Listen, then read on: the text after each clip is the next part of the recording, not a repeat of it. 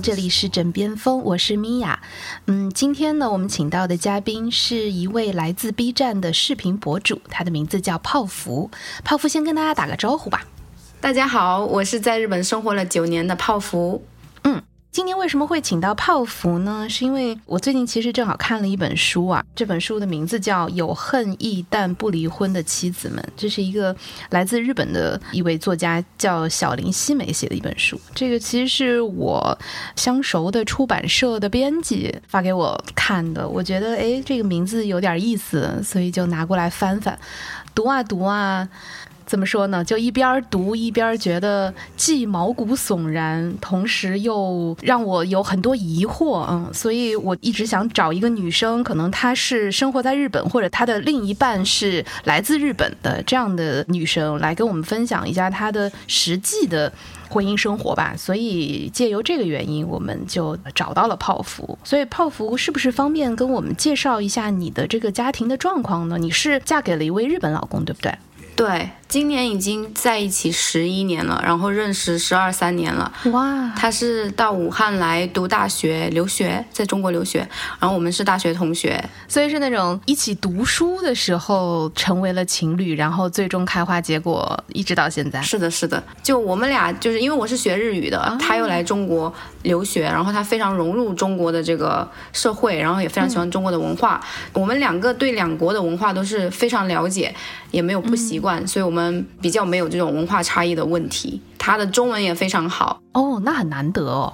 嗯，所以我们这方面就比较相互理解，但是他的本质还是非常日本人，然后我的本性也还是非常中国人，就还是会有一些性格上面的摩擦。嗯，所以看这本书，我还是觉得还是比较现实的，我也不是完全无法理解。而且这本书的那个书名就是翻译还是比较温柔了，这本书书名直译过来是“希望丈夫去死的妻子们”。对，是这本书基本上分为三大块，大概有三分之二。的篇幅呢，是以案例走访的方式，分享了很多不同年龄的日本女性，她在家庭生活当中是跟丈夫的相处啊，然后她自己在婚姻或者说在家庭、孩子和职场上面的选择，那么最终导致因此对于自己的丈夫产生恨意这件事情。嗯。所以它非常的真实吧，就是它基本每一小节都是一位女性她的真实的故事。然后后面的三分之一呢，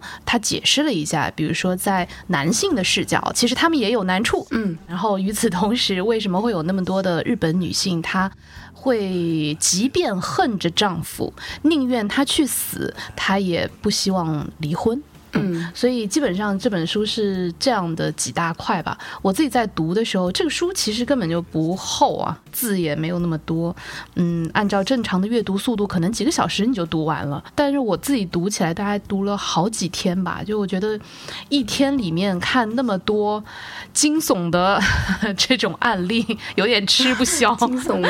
对，嗯，因为我呢，我跟我先生九年吧结婚，嗯。可能因为我比较幸运，我先生虽然他以前也是一个比较大小孩那种，我们非常幸运的是，我们好像也碰到过一些坎儿，但是都在不知情的情况下，好像就越过去了。哦，所以我也曾经有过那些在某个瞬间觉得靠这个混蛋，但是好像没有特别的严肃的、认真的考虑过，我希望另一半死掉的这个问题。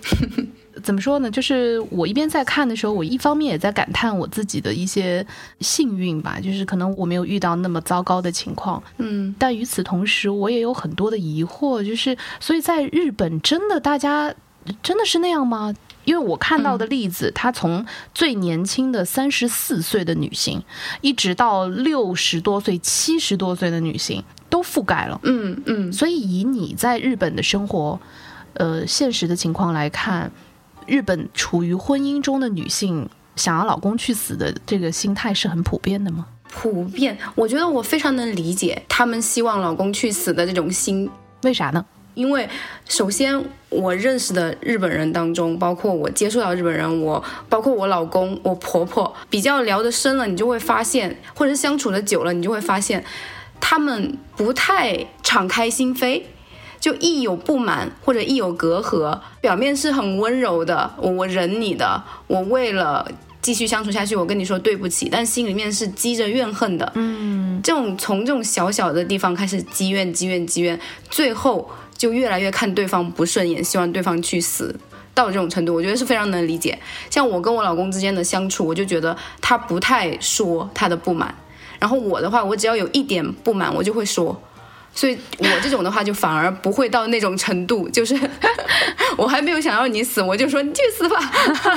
当然没没有说的那么夸张，就是说，呃，我的喜怒哀乐会表现出来。嗯，这虽然会让对方有压力，但是我心里面没有积怨，所以这样我们有隔阂的话，就很快能够解除。嗯，但是。比如说我婆婆的话，她跟我公公几乎不吵架，她说的。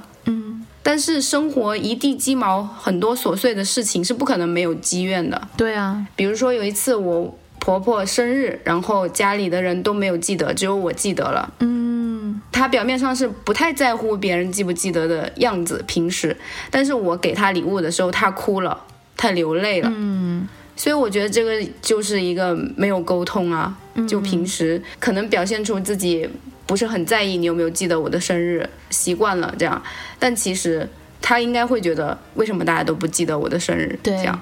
但是我的话，我就会，你居然不记得我的生日，那下次他就会记得我的生日，就没有那个机会去产生那么大的隔阂，到那种我希望你去死的地步。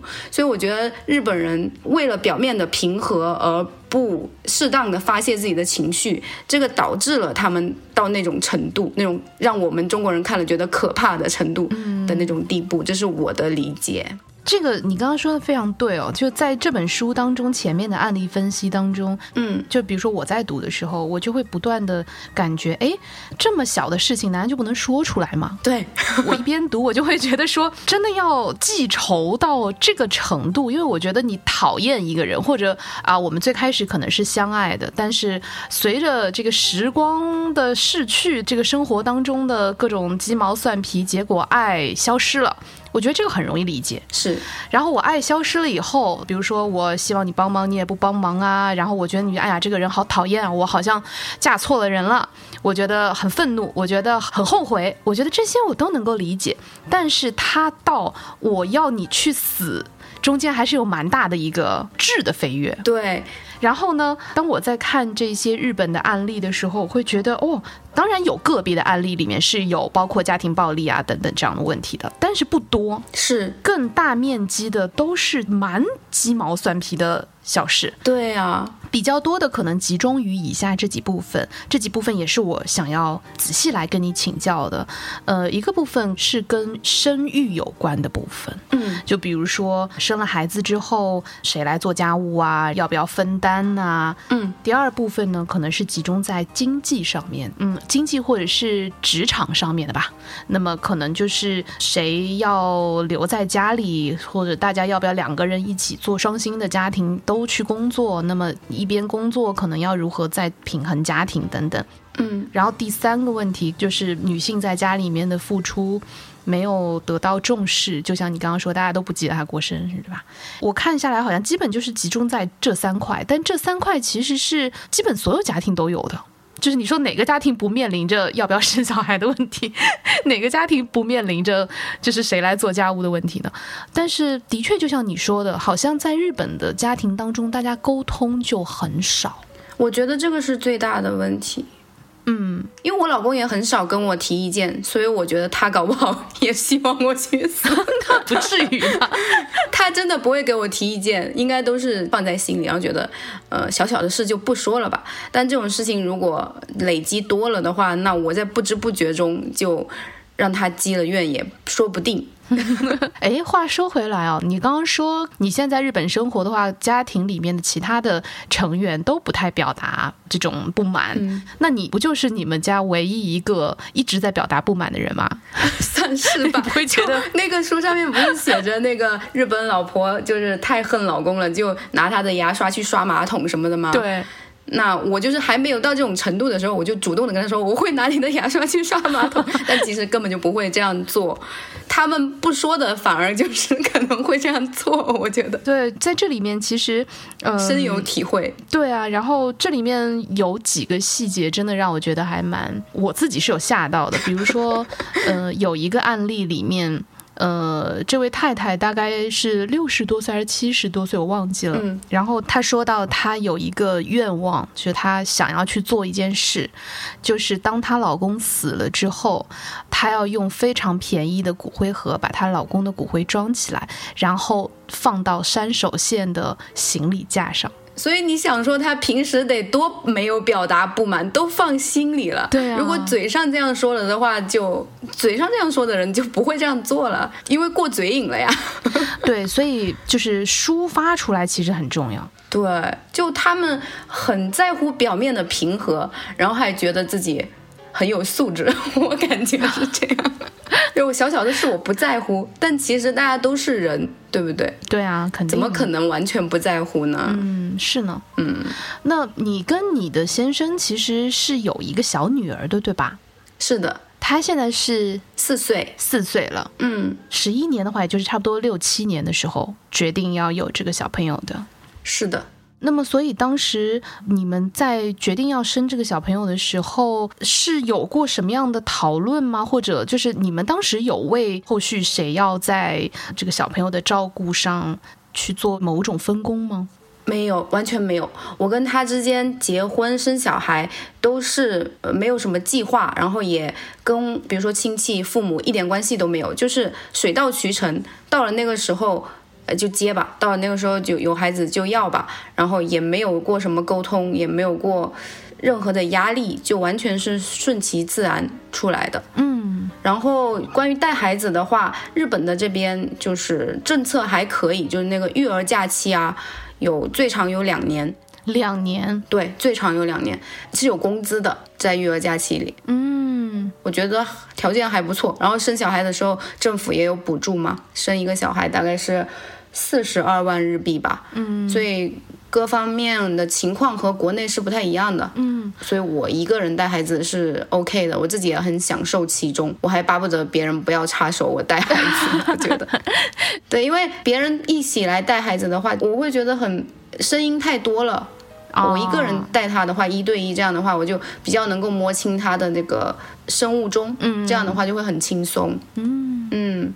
那所以你现在是全职主妇的状态，嗯，其实我不算是就是真正意义上的主妇，一直都是，哦。就像我刚刚讲的，我当时生小孩以后，我是属于公司的，是我是职员，然后休育儿假期，然后真的是机缘巧合，就是休了一年的时候，我老公就从日本的总公司派到广州的分公司去，嗯，然后那种叫做外派员，嗯，呃，日本的公司的外派到中国或者其他国家这种的话，他就会比较保障家人一起过去，嗯，就是小孩子的教育啊，然后还有住房啊这些都比较有保障，所以那个时候我就可以辞职了，跟他一起过去。明白？一般是这种情况，所以那个时候就机缘巧合下辞职了。但是后来他在广州那边的工作不是很顺利，所以呢就又回到了东京。但是我已经辞职了，没办法，所以就机缘巧合下开始做视频博主，就做到现在。所以我没有过真正意义上的就是完全在家里对零收入，嗯，对，完全 focus 在家庭上是没有的，就一直有在做事情。明白。那对于你来说，就是有自己不断在做事情这件事情重要吗？当然，当然很重要。呃，我还是比较典型的中国女生吧，会有危机感。嗯，那个书上面应该也有讲到，就是有一些女生在某一个时期的日本比较多的，就是我的梦想就是当家庭主妇。那个时候应该是日本的那个就业率比较低的时候吧。嗯，但在中国不怎么听说，就是从小我的梦想是当家庭主妇，但日本就有这样的女生。嗯，那我的话，我就并不这样想，我觉得还是要有自己的事情做。嗯，那么在这个过程当中，你的丈夫是比较支持你的吗？比如说我要暂时要辞职啊，或者说那我还是想要再做 UP 主啊，或者所有这些你的决定，他是比较他是完全随便我，哦，就是我做任何决定都可以，我做家庭主妇也可以，我想做什么都可以，做自由的职业或者是去公司工作都可以，只要我开心。他的底线就是我要开心，我是家里的那种 mood maker。就是情绪制造者嘛，对对对。对对对，mood maker，mood maker，对，搞气氛的那个人。对，我在家里面最大的核心任务就是这个，因为他是非常不怎么有情绪的人。哦，那感觉上像是一个蛮典型的日本男士的这个状态。对，喜怒哀乐不怎么在脸上，也不太表现出来，觉得什么事情都是小事。那在日本，比如说你在休这个育儿假的时候，你先生有就男生有育儿假吗？有的，但是请的很少。嗯，就是真正修的很少。嗯，不知道你有没有看过那个新垣结衣的那个电视剧《逃避可耻但有用》？我只看了 cut，我只看了新垣结衣的 cut，所以这是我女生。对他们就是去年有出了一个 SP 哦，有个特别番，然后那个编剧就。编的特别好，就把日本的这种社会问题都写进写进去了。有关于育儿假期的，有关于改姓的，就是对嫁人改姓，很难得的，在那个日本社会这方面还是比较落后嘛，可以这样说嘛。然后编剧都有写进去，还是蛮感人的。然后那里面也有一个 cut 是新垣结衣她生小孩了以后，她的那老公要休育儿假期跟她一起带孩子这个部分也有的。嗯。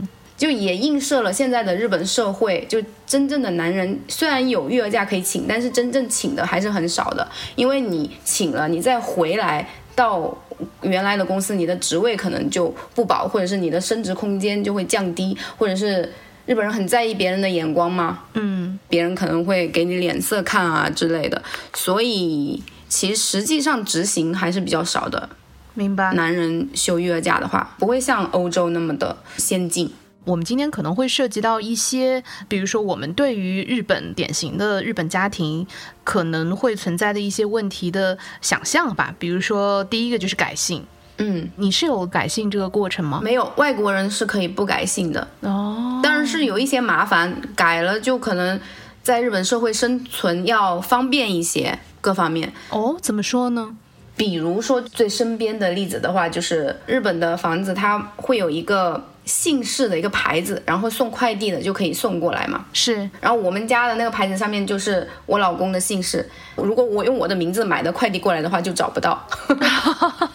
所以我自己要用纸专门贴了一个我的姓氏，然后就看起来就比较丑，因为他的姓氏的话就是那种已经做好的的牌子，你知道吗？就是很精致的。然后我自己就拿个纸在那边写了一个我自己的姓氏。哎。这个那难道就不能再去做一块那个牌子，就是把两块牌子放在一起吗？贵吧，然后也有点奇怪吧，这种家比较少吧，大家就觉得哎，怎么这个女人不改名字啊？可能哦，就会有很多揣测。嗯，我也有看到过两个牌子的，但可能比较少吧。嗯，大家就默认了结婚了以后会改姓嘛，所以我。经常去到我女儿的幼稚园，然后老师就会直接叫我老公的姓叫我，明白我的意思吗？比如说山下夫人、山下小姐这样，不知道在叫我。这个，比如说，我相信肯定也有一些朋友们有喜欢看日剧的，在日本也有一类型，而且为数不少的日剧是在讲这种小朋友的妈妈。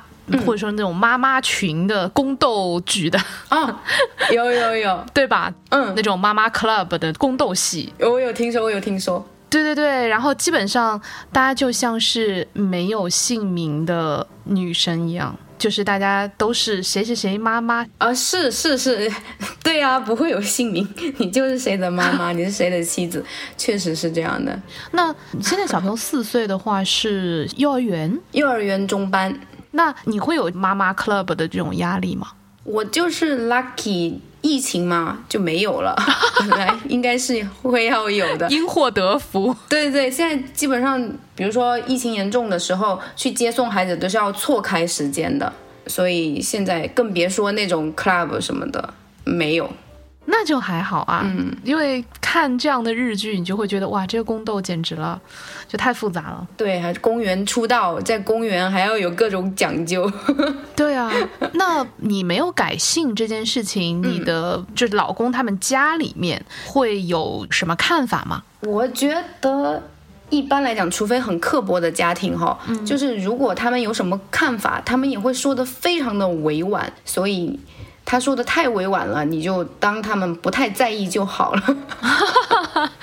比如说我婆婆最近就是想问我要不要生二胎的时候，她就说的非常的委婉，她就说：“哎，你要让你现在的女儿像你一样当独生子女吗？”这样哇，简直拐弯抹角的。对对对，这个也真的太温柔了吧？就想象一下，非常温柔。对，国内的这些催生的爹妈都是这副语气。也未尝不是件好事，对，因为他给你留很大的余地啊，你可以把它解读为他并没有那么在意。对，然后我直接说，我对啊，我就只生一个啊，然后他很努力的再次的委婉的提醒一句，他说。你你是独生子女，但是你当时是有表姐表妹一起生活的呀。一不讲就是我们家的孩子，一不讲没有啊，就这样，这样已经是非常，已经是非常 push 了，是吧？对对对对对。但是还是你有很大的余地拒绝。嗯，明白。哎，那当时你们生头胎的时候，其实也并不是一结婚就生的，也是过了好几年才生的。是的。所以那个时候他们有催吗？没有，就是像我老公也不干涉我一样，他们也不干涉我们，基本就是像刚刚一样，给你很大余地的这样提一点意见啊什么，其实非常不干涉的，就是你家是你家，我家是我家，嗯，他们也是这样认为的，我觉得。像这样的相处方式，在日本的家庭当中是一种特殊的呢，还是其实大家都这样？因为我也看到过很多日本的家庭，大家是跟比如说公婆住在一起呀，或者说公婆的干涉其实是蛮多的。住在一起的话是肯定会有矛盾的，嗯，但是干涉的话，我觉得因为他们经济上。不会太帮助自己的子女，所以也没有什么权利去干涉吧。哦，大家的意识上面来讲，我觉得还是比较独立的。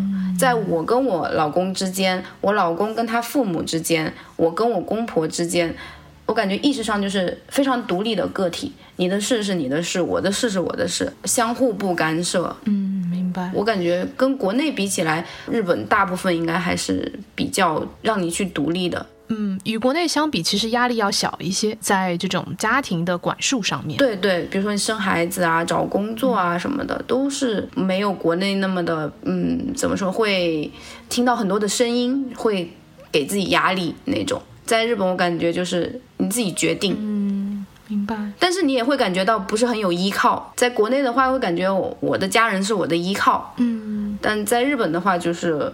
我老公应该也不会觉得他的父母是他的依靠，就是要得靠自己。所以这是一种什么感觉呢？是说，万一我们今天如果有一些事情，我要去请我的公公婆婆帮忙，可能他们会拒绝吗？具体是一种什么样的没有依靠呢？比如说在日本，他就没有彩礼嫁妆，嗯，你结婚是你的事情，嗯，他们也不会父母给一大笔钱给你买房，帮你付首付，嗯。这方面跟国内是差别比较大的，偶尔也有，我也有同事是有这种情况，就是日本老公的父母会给他们买房子之类，但这种很少，基本就是靠自己。所以经济上面没有什么瓜葛的话，那你自己的人生选择上面，他们应该也不会有什么限制或者是比较多的意见。嗯。明白，你们现在是生活在东京嘛？然后，呃，你先生的家庭是东京土著吗？不是，北海道土著。北海道土著，对，听起来还是蛮开明的一个家庭。开明好像很普通哎，就是你长大了，你独立了，你的事情就是你的事，我这就是你的人生了。对，如果你要我帮助你什么，你来告诉我。然后我看我能帮什么，但是如果你让我，比如说我想安享晚年的积蓄，我拿给你买房子，这种应该不太会。我觉得日本的老人很会自己去享受自己的生活。嗯，是的。对，那回到你跟你先生的这个家庭生活上面来，你们日常的话，你在家里负责家务比较多吗？就是所谓的我们对于日本家庭的想象，就是女生要照顾丈夫啊，照顾小朋友。不是诶，百分之八九十是他，哦我只偶尔做饭，然后我喜欢打扫厕所，所以我就 我喜欢把厕所打扫的亮堂堂，其他的我都不爱做。他是非常看不得家里有脏乱的人，然后他又很喜欢收纳，一回到家他就会吸尘啊、打扫啊，他自己很喜欢。嗯，因为他不满意我做的，所以他还不如自己做。这一点上，就这么多年，我跟他没有任何的矛盾，就是分工的很好。这个听起来很好。这个在我跟我先生其实也是差不多，也是因为他觉得我弄得不够好，然后还不如他弄。对对对对对，我先生性格当中有这样的一个部分吧，有这样一个其实比较居家的部分。嗯，之前我们刚结婚的时候没有太多的感受，而且刚结婚那会儿我还比较逞强，就是我还想要去达到他的那个要求，但是现在都九年了，我也脸皮厚了，本性暴露了。但他其实是有很居家的那一面，就他可能在工作之余呢，就是会有比较多的在照顾家里的这个部分上面，所以我觉得我也很幸运。嗯，那这么说我也还蛮幸运的。对，所以咱俩都还没有到那个要人家去死的那个，当然吵架的时候也有啦。，对，心里面不会这么想的，所以才会觉得很震惊吧？那本书。因为说实话呢，我最开始看到这本书的时候，我觉得它可能噱头大于内容，我觉得可能是一个标题比较。狠，但是实际你在读的时候，你会发现，哇，这里面的这些故事其实真的很平常，嗯，但是几乎每一个案例当中都会有类似我在内心大喊“快去死吧”这样子的句子，就是因为他们平时太忍了的原因。你看日本有忍者，他们不说，他们不表达，积少成多，是的，你表面上你还得微笑，还得温柔。对他们说话很温柔，表面上要说那么温柔的话，其实心里已经不满了。这种就是时间长了，换做是谁都会 变得有点 有点极端吧。有点极端。对，而、我有一个小问题啊、嗯当时你家里就是你的爸爸妈妈，嗯当他们见到你的老公，或者说当时的这个要求婚的男朋友，对吧？他们放心你嫁给一个日本人吗？我爸爸不放心的，我妈妈无所谓的。我爸爸，我觉得是我嫁给谁他都不放心吧。爸爸都一样。对，嫁给谁他都不满意，希望我留在他身边。对，我妈妈就觉得我能找到就不错了。对你要求这么低吗？他们两个真的是两个极端，一个觉得我是最大的宝贝、最珍贵的宝贝，一个就觉得不错啦，珍惜吧。有人要就不错了。对对对，那你现在在日本生活，他们是在国内生活吗？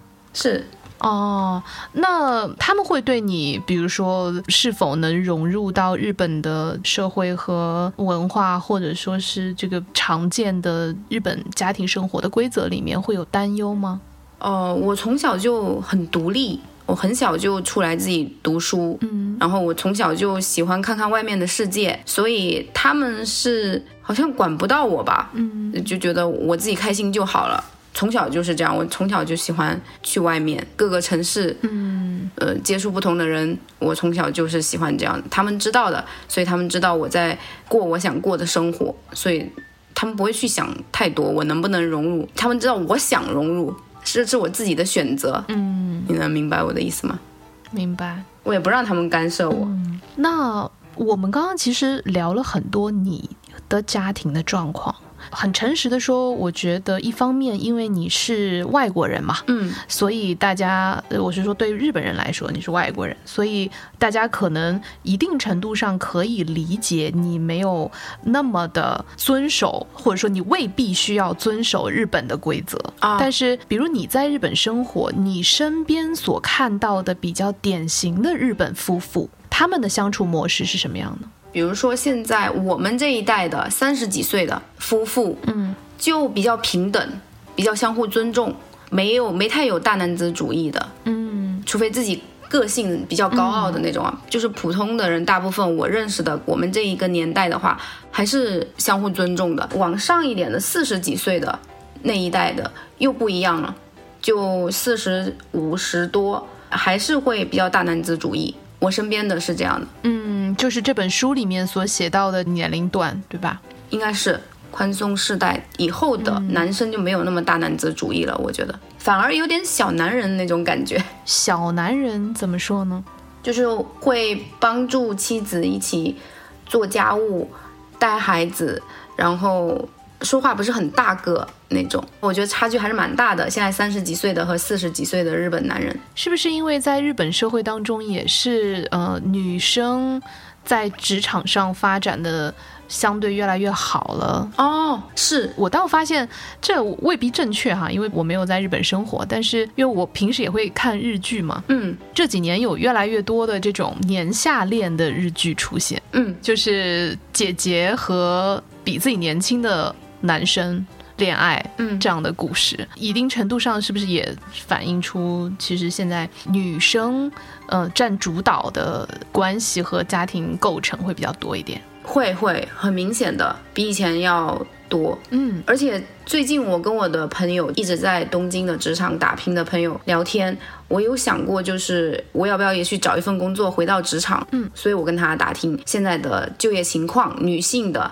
然后他说，真的是一年比一年好，特别是疫情这几年又变得更好。他身边的很多大手企业的这个女性，也是三十几岁跳槽的也越来越多。嗯在日本是相对于国内来讲是少很多的。嗯因为企业会在意你的忠诚度，或者是呃女性升职的机会很少，这些都是在日本社会非常普遍的现象，但是现在都越来越少。他自己都跳槽跳了，都是在大手企业跳了两三次这样。嗯所以现在给女性的机会真的是明显的越来越多，在日本社会。嗯，这真的是好消息。其实，在国内，呃，也一样。当然，我其实一直觉得国内的职场，当然也会有一些就是在性别上不太平等的部分。但是总的来说，其实我国是有蛮好的。这种在职场上面比较平等的状态，这个以前不都说什么女子能顶半边天嘛，是吧？是，我们其实一直有这种家庭生活当中未必，但是在职场上，女生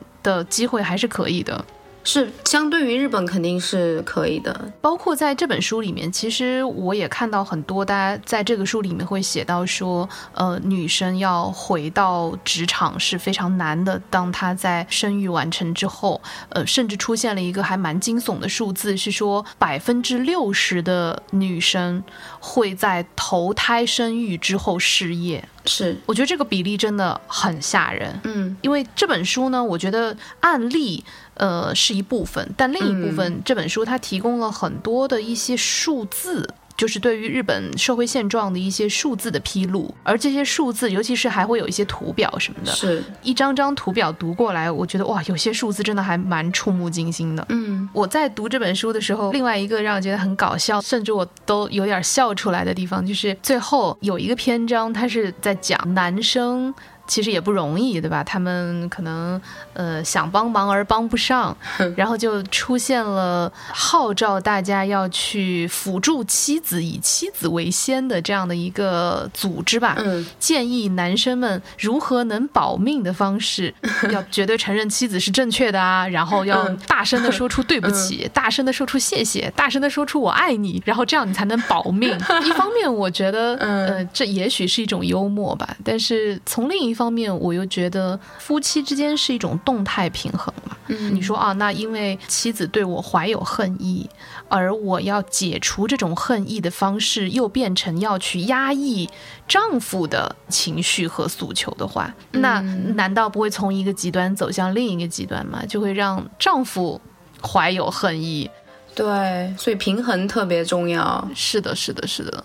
这本书呢，我可能没有办法说啊，我推荐给所有朋友，大家都去读一读，因为我觉得，如果你有兴趣，你对于呃日本社会的比我年纪再大一些的这一辈人，这个社会现状有或者婚姻现状有兴趣的话，你可以读一下。嗯，但是与此同时，也请不要被这些数据和案例所吓倒。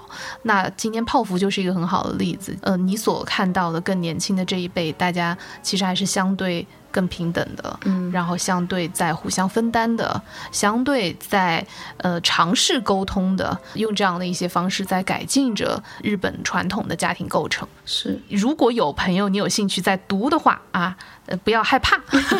我今天在跟你聊之前，我都觉得哇，真的有点吓人哦，嗯，但是跟你聊完，我觉得好多了。我觉得重点还是要说出来自己的情绪。是的，是的。平时吵架可能还是好事。我不能说它是一个非常健康的事情，但它一定是有它的积极意义的。嗯，对，沟通的一种方式。嗯，我们刚刚聊了那么多你跟你老公的事情，我们可以聊点关于你跟你小孩的事儿吧？啊，可以啊。好，比如说你在生完小宝宝的时候，那个时候是你主要在带吗？然后家里人大家大概是怎么样一个分工呢？分工，我刚刚有讲，就是我一个人带是最轻松的，所以所以就没有分工。对，就是你如果我。实在是忙不过来的时候，比如说帮我洗一下吸奶器啊，或者是我实在太困的时候，喂完奶帮我拍一下嗝啊，这样如果帮我做的话，我会很开心。但其实百分之九十我一个人是能搞定的。嗯，我的经验就是自己带是最轻松的，因为大家一起插手的话真的很麻烦。我觉得你自己一个人带，所以你其实也没有请个保姆啊，或者是日本没怎么有保姆。因为国内其实大家会越来越习惯于说，哎，我生完小孩，我可能，而且还同时有不止一个保姆，就是我可能有一个所谓的育儿嫂，就是专门带小孩的。哦，还有一个叫什么月嫂。月嫂对，然后月嫂是只负责做家务做饭的，明白？是的，是的，还有父母帮忙，对不对？还有自己的妈妈或者是岳母，对，因为大家的默认是这对小夫妻，我们是忙不过来的。嗯，那你这边是你一个人就完成了所有这些？第一就是日本的育儿假期比较长，你就真的可以不去公司，又可以拿到三分之二的工资，前半年是三分之二，后半年是二分之一。然后你就有足够的时间自己带小孩，嗯，对你刚刚说的那个情况也是我身边的人的情况。但实际上在日本的话，我只有听说过一个中国人的妈妈，她有请过月嫂，然后其他的日本人的妈妈全部都是自己带的。在坐月子期间的话，可能自己的妈妈会过来帮忙带小孩，但基本上都是自己带。然后我刚刚也讲了，现在的时代的话。老公也会帮忙做家务和带孩子了，但总的来讲是自己带，就是育儿嫂、月嫂还有父母这些都是帮的很少的，这是日本的普遍情况。明白。那比如说在日本要养一个小朋友的话，嗯。会像国内一样那么贵吗？就是因为国内大家都是觉得生一个小孩就像生了一个那个碎钞机，对，因为很卷，对，非常卷，对，大家会选择更好的幼儿园，或者是更好的补这个课那个课，对，这一点跟日本非常不一样。日本的话比较卷的就是，听说富裕层的就会比较花很多的钱让他去上私立学校，但这个是极少的一部分。绝大部分的中产阶级的父母就是觉得，比如说初中以前这个时候不玩，你什么时候玩呢？嗯，就是鼓励孩子去玩，没有那么的去激娃吧。这个现象是比较少的，在中产阶级啊。嗯，因为我中国人嘛，土生土长的，我也会觉得，哎，要不要给他选一个好的学校之类的？但是。包括我丈夫在内，然后他问了一圈身边的朋友，也都是觉得没有必要啊。小时候不玩，什么时候玩呢？你要学习的话，你初中、高中，你爱学习了，你再学吧。反正小学上哪儿都一样，大家都是这么想的。我也是问了一圈，得到这个结论。小学班主任教所有的科目，哎，在三年级之前 就一个老师，对他们学的真的很。菜 就跟中国比起来，真的，比如说我认识的中日混血，他们就深刻的感觉到回国读小学读个一个学期，就相当于在日本可能上六年的学，嗯，就是差距是很大的，这个学习的力度。嗯，谷爱凌好像是不是也说过，就他妈妈也觉得在海淀上学上一个月，相当于在美国的上多久的，是不是也有这样的言论？对，所以他不是说那个什么每个暑假都要到北京来，就是参加夏令营吗？对我认识的中日混血也是这样讲的，就是回国去上半个学期、一个学期的书，就相当于在日本上几年，就到这种程度。你想一下，他们一个班主任可以教你所有的科目，那他们比如说英语、数学，他们精通到什么程度呢？就对啊，是。比如说，我老公说他的可能初中、高中，他学校的英语老师说的那个英语都是很日式的那种英语啊，就要求并不高，你都可以想象吧那种。所以这方面是比较放松吧。对，嗯，比如说我最近我孩子想要学钢琴，但是我丈夫就觉得他小时候学钢琴一边哭一边学很不快乐的，就觉得还是不要学了，没什么的，现在多玩吧，他是这么想的。哈，这个真的跟国内还蛮不一样的。对，就是国内甚至大家要紧张到先准备一个学区房，是吧？对吧？然后刚开始怀孕的时候，可能你就要想好你之后要去报哪个学区、哪个学校，嗯，甚至可能。学前班呐什么的，你就要开始给他报各种班儿。嗯，除了日常要学习的这些补习班之外，你还要报各种兴趣班，什么钢琴、跳舞、芭蕾、马术、滑雪、书法。对，书法，我看到朋友发的，对，就是对，还专门穿的就是那种孔子的那种衣服，然后开始写书法。哇，还有还有料理课什么，太丰富了，真的。对，然后你还要买一块小天才手表，然后就还有。各种学习用具你都必须要买齐全，那是小朋友的社交货币。对，你要是没有一些特定的学习用品，小朋友就没有办法社交。就很复杂，国内就是我孩子的其他的那个幼稚园的朋友的妈妈，嗯，我算是这方面比较稍微要积极一点的，因为我有给他报这个绘画班，嗯，给他买那些绘画的笔啊那些，我就会比较讲究，买的比较专业。但是日本的妈妈们，我觉得他们 在意的点和我在意的不一样，他们在意的，比如说是。每天带过去的那个保温瓶，就是要非常的可爱，上面写的名字也要非常的可爱。嗯，在制服上面要挂一个什么可爱的。包包啊什么的，他们也会写名字啊，那些都非常的可爱。我就拿一个那个油性笔，就直接写了名字，但是他们就会用线缝啊什么的。我花的精力可能就是在想，哎，报什么班啊之类的。但是相比我国内的朋友的，就是妈妈友们呢，我就是很松的那种。但是跟日本的妈妈友比起来呢？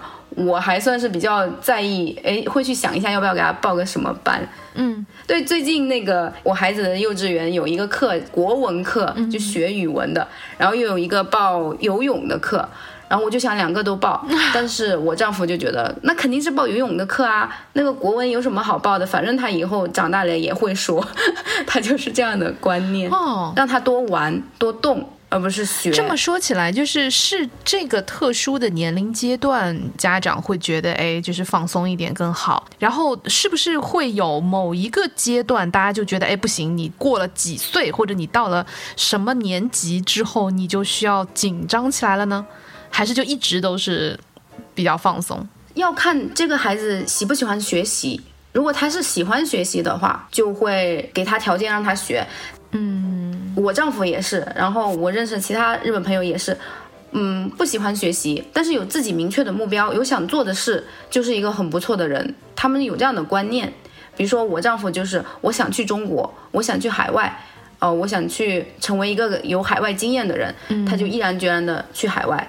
比如说我们有朋友已经上大学在读建筑了，他突然觉得我想要去开居酒屋，我要当店长。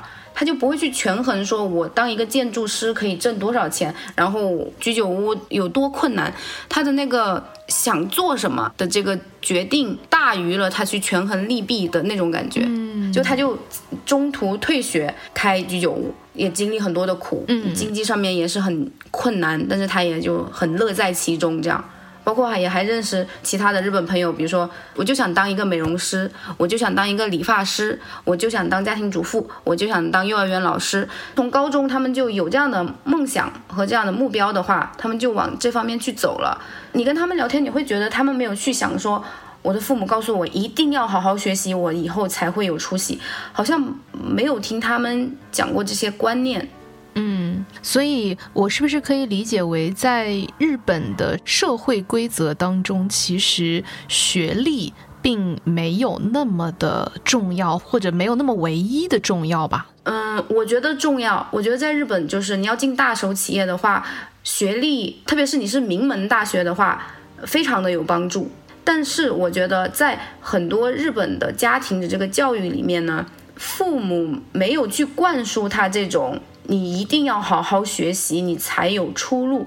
嗯，他们可能更多的是觉得你有想做的事吗？你朝这方面努力吧。如果你实在不喜欢学习，你也可以不学，并不是只有学习这一条出路。嗯，也并不是一定要非常有出息。你找到一个你有你想做的事，你快乐。就好了，嗯，所以没怎么鸡娃嘛，嗯，但是如果合格的父母的话，就是如果你的孩子喜欢学习，你有这个条件让他去学；但如果他不喜欢学习的话，那你让他找到他想做的事，也是一种快乐吧。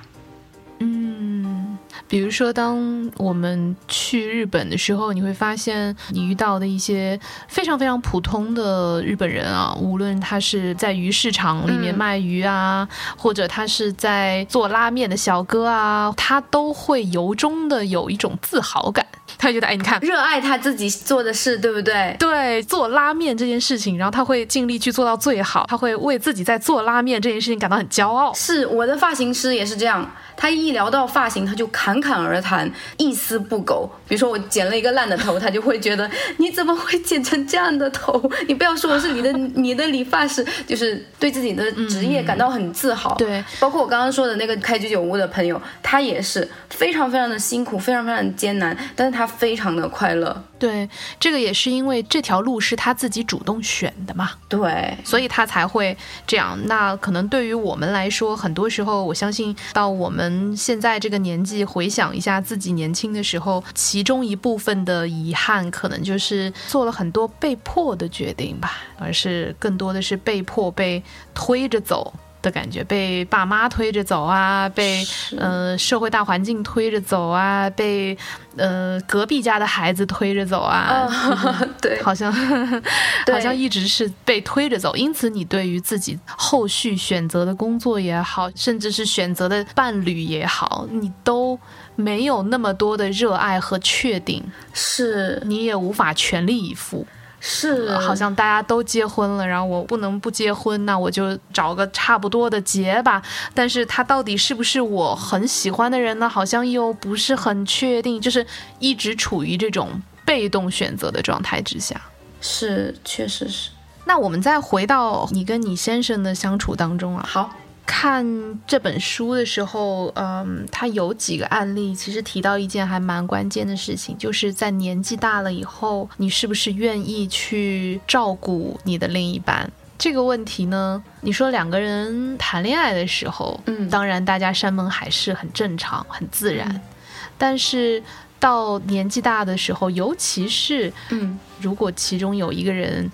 呃，无论是因为生病啊、意外啊各种原因，他可能都没有办法自理了。嗯，然后你需要去服侍他。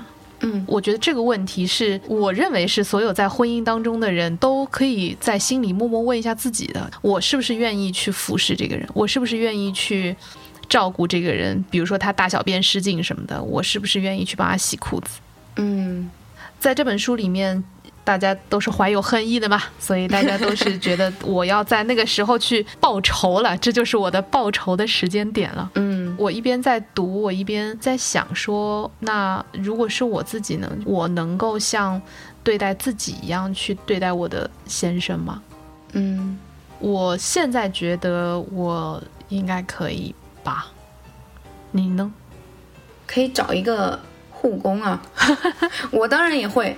那我在跟他交往的时候，我因为乱吃减肥药，我有过癫痫发作的经历，我买了那种网上的假药。哦，真的？嗯，对，这个癫痫发作被救护车搬到医院，然后我醒来的时候，我第一眼看到就是他，他在哭，我看到他很担心的样子，然后非常的关心我。当时还没有结婚，所以我就觉得，嗯，这个人这个人可以托付，对，这个人可以，嫁。嗯，然后我也觉得，就是他，比如说，如果他出了什么事故，然后残疾了或者怎么样，我会养他，我是这么想的，所以我觉得这婚可以结。嗯这是很厉害的承诺。就我觉得感情上头的时候，大家都觉得这个山无棱，天地合，才敢与君绝，是吧？对但是 但现实上，你每天要端屎端尿啊什么的话，所以我想说，也可以找一个护，工嘛。护工还是重要的。对对对，自己想办法就好了。那对于你先生来说，他会怎么看待女性和女性在家庭当中的位置呢？就他作为一个日本人，嗯受着日本的文化这样成长起来的典型的日本人的话，他怎么看待女生的价值和作用呢？他就很有意思，我觉得，嗯，他就觉得你是你，我是我。我从跟他恋爱到现在，我就明显的感觉到你是你，我是我，我们是平等的。嗯你想做什么我都支持你，但是这是你的事。嗯，他不觉得我柔弱，他不觉得我需要保护，你做你想做的，我永远支持你，是那种感觉。嗯，我就感觉我跟他是非常独立的个体吧，然后相互理解、相互包容，就只是这样。他不会觉得你是我的一个附属品，或者是你应该做什么，他对我没有要求，我做我想做的事就好。可是结婚十一年，难道就没有过你们俩的诉求是会产生矛盾的时候吗？他对我的诉求就是要开心，我在家里面的作用就是 mood maker。哇，那这个真的很少见。我会觉得，其实大多数的家庭组合，呃，当然就是除了你们真的感情很不好啊，那不然的话，就是总的来说，大家还是希望对方是开心的，对吧？然后互相支持的。嗯，但是，比如说你会吵架呀，或者你会有一些矛盾，还是会有某些时间点两个人的需求是不一样的吗？我有很多需求啊，他好像真的没有哎，他只要我开心哎，哇，我也不用做家务，我想做什么就做什么，只要我开心。但是如果我不开心的话，他就不会给我情绪价值，因为你是你，我是我。哦，嗯，你你遇到的坎，你遇到的痛苦，这是你该承受的。不管是恋爱的留学时期，还是现在我生孩子、工作，我遇到的任何很痛苦的事，他是觉得这是你应该承受的，你应该自己去好好的品味，然后成长。哇，那好严格，像一个爸爸一样。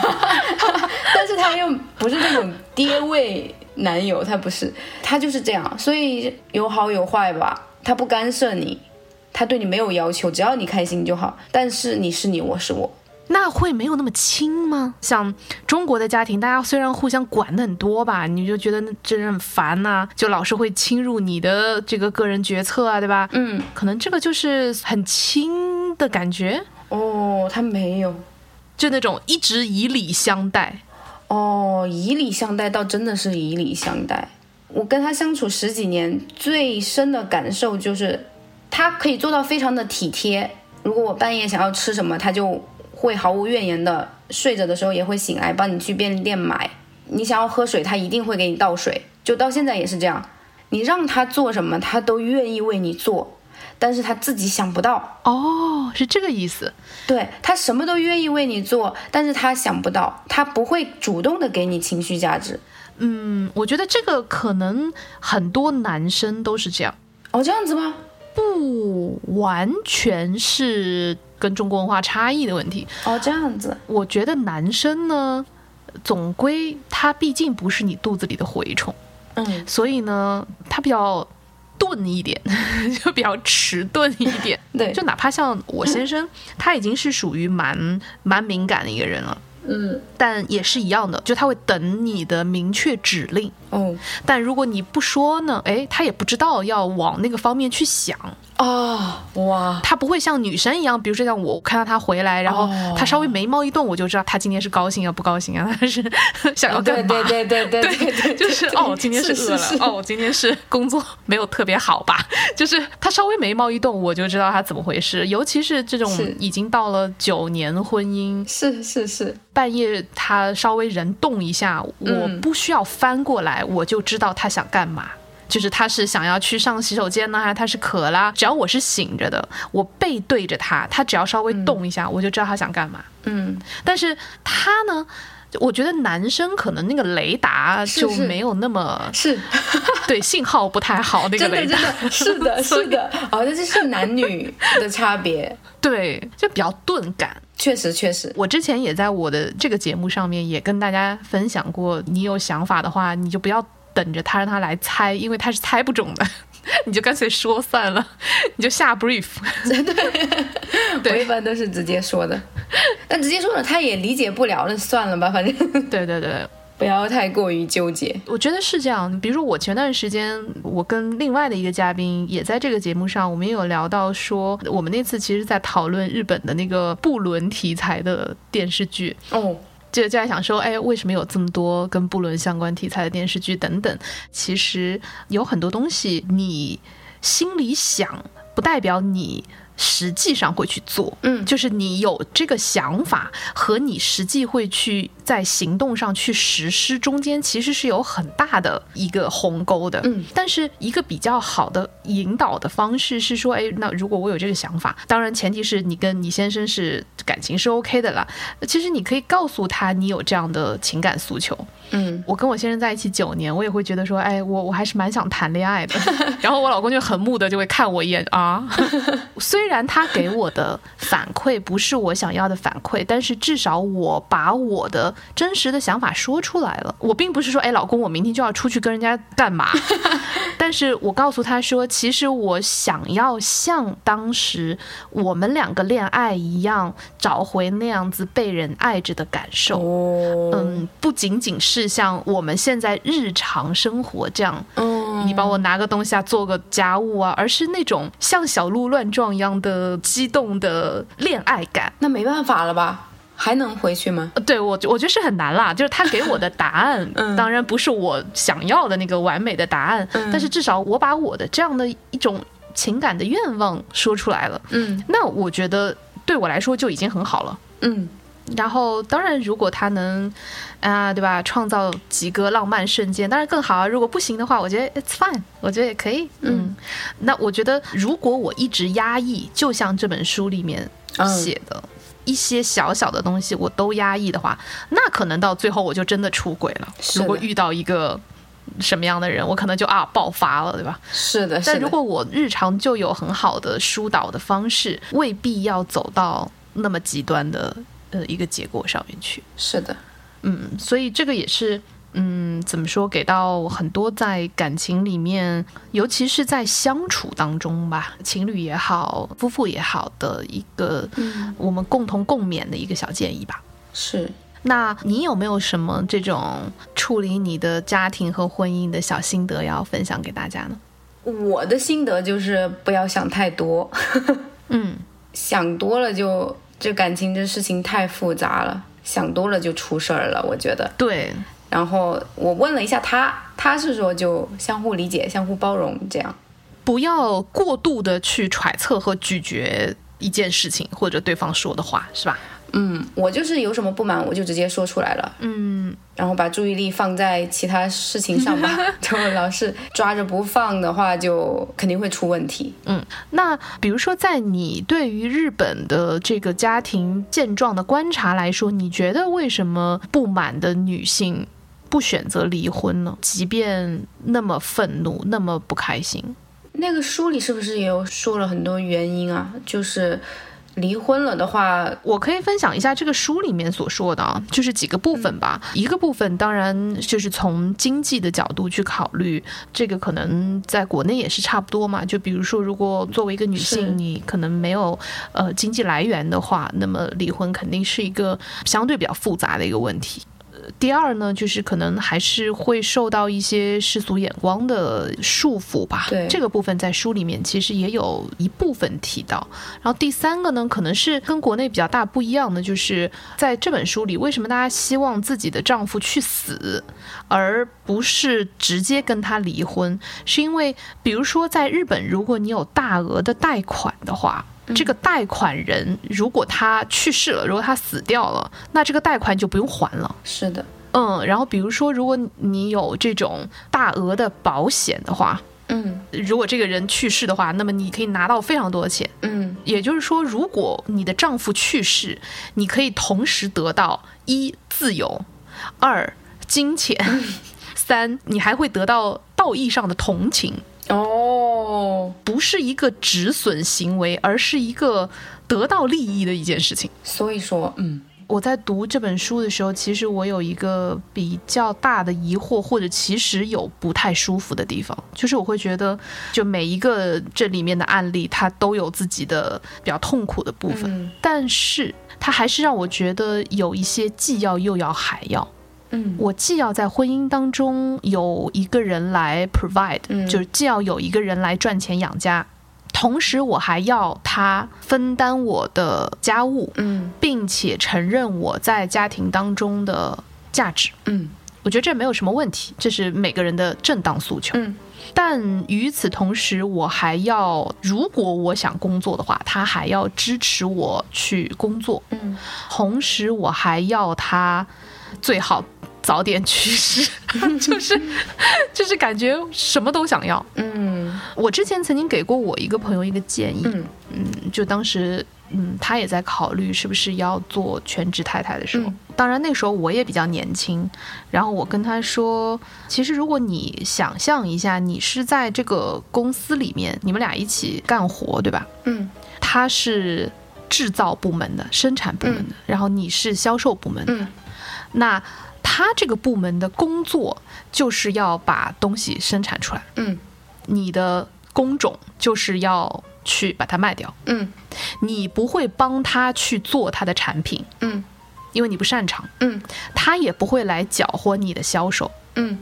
所以你们就是很好的分工。嗯。就是你会觉得，哎呀，我这个销售的好辛苦，对吧？但是他那边也觉得我生产东西也很辛苦。嗯可能比较好的方式是，你也去承认，他说，哦，那你也是辛苦的，对方也来承认你，哦，你也是辛苦的，但你不要来期待说，哎，那你为什么不帮我卖东西？凭什么是我来卖东西？嗯要不你去生产产品好了。那样的话，就是大家都很失衡。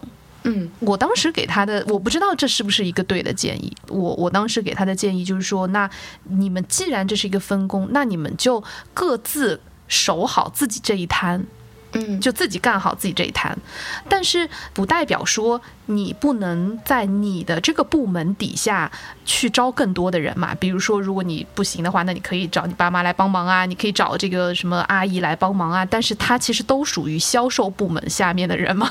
嗯嗯 然后你去决定销售部门下面应该要有多少人嘛。嗯你们不要互相掺和，然后不要互相指责对方为什么不帮你去做你这个部门做的事情。嗯所以我当时就说，如果你要做那个家庭主妇的话，这样也许会比较好。是。所以我丈夫也就是你是你，我是我，他也是很注重分工。哦，有点像哈、对，如果你要我做什么，你要记住，这是我在帮你，嗯，不是我应该做的。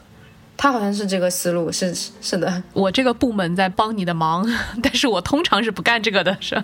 嗯，他讲的没有那么难听啦，但是就是给我的感觉，他的原则是这样的，哎，就是你的事是你的事，我的事是我的事，你要我帮你什么，OK，我帮你，但是这是我在帮你，你要知道，啊、我要优先我的事，嗯可能那个时候，一方面我也比较年轻，我不知道这是不是一种合理的方式，但我会觉得所有的体谅都有一个源头。比如说中国人会说将心比心嘛，嗯你不可能说一直跟对方说，哎，为什么你钱也赚的不够多，然后你又这个家务做的也不够好，然后对我也不够体贴。我会觉得你总是要先付真心，你才能得到，你也一样要对对方是这样子，才有可能，嗯，收获对方的这样的对待吧。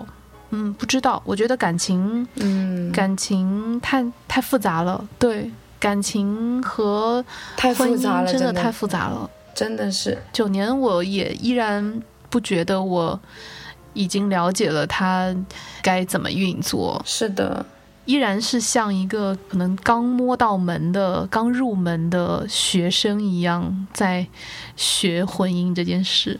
我也是。但所幸还有很长时间嘛，就是嗯如果没有意外的话。好，那嗯，今天真的很谢谢泡芙，嗯，我们俩就是从我看的这一本名字很特别的书开始，聊了很多我们各自的家庭生活当中的细枝末节呀，然后也聊了，嗯，对于日本的社会现实或者一些呃嗯目前的日本社会的这种家庭的呃一般的状况。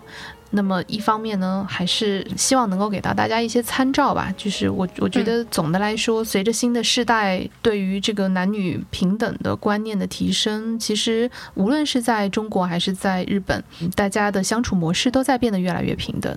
呃，然后这个社会可以提供给女性的就业机会也好，或者各方面的机会也在慢慢变多。我觉得这些都是非常好的信号。是的，也在节目的最后再次谢谢泡芙来到我们的节目，也希望你跟你的先生、你的小朋友都可以开开心心的。谢谢。呃，同时我们也会去关注你的 B 站，然后去看你和小朋友的日常。谢谢。嗯，我也会分享很多我们的感情啊、生活啊，欢迎大家过来看我们的生活。对，如果大家对日本的小家庭的生活或者在日本的情况有有兴趣的话，也可以去看一看。那也希望你可以给我们带来越来越多好看的视频哦。谢谢，我会努力的。那就这样啦，那我们节目就今天节目就到这儿啦，跟大家说个晚安吧。嗯，好，大家晚安。大家晚安。The black is blacker, biting. As soon as one dies, one is rising. With a night so dark and cold, the wishes I make are swallowed up and hidden away. Breath of the whitest, whitest, what I most wish to say.